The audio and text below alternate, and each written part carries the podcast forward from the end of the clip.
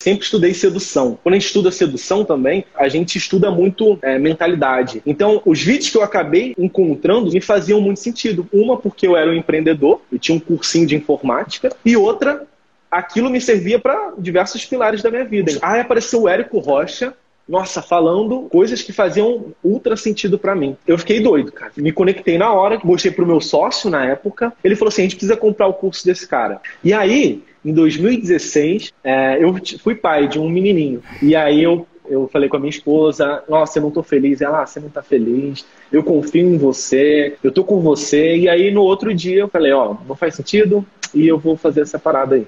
Eu, eu, naquele momento eu enxerguei os seis dígitos na minha frente. Era só questão de, de tempo. Que aí que o comprometimento me fez realmente sentar e estudar aquilo.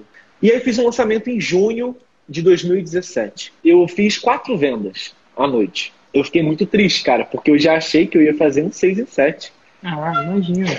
Depois desse resultado, eu falei, cara, eu preciso gerar caixa. E aí, nesse meio tempo, minha esposa ficou grávida novamente. A gente tem uma filhinha agora de dois anos. Uhum. E eu, eu me vi cada vez mais pressionado, né? Eu tenho que lançar, eu, te, eu vou fazer e, e não tem outra saída. O que eu alucino é primeiro eu não estava sendo eu. E o, conteúdo foi um conteúdo que hoje eu vejo que é totalmente equivocado, porque é, o conteúdo não é só dar o seu melhor conteúdo, é dar o seu melhor conteúdo certo. Hoje eu sei é. disso. E aí eu fiz meu primeiro 6 em 7, 184 mil. Você lembra quando você fechou esse primeiro ano, depois da... Esse ano foi mais de um milhão. E quando você fechou 2019, só para o pessoal ter uma noção aí? 2019 de... foram mais de 4 milhões.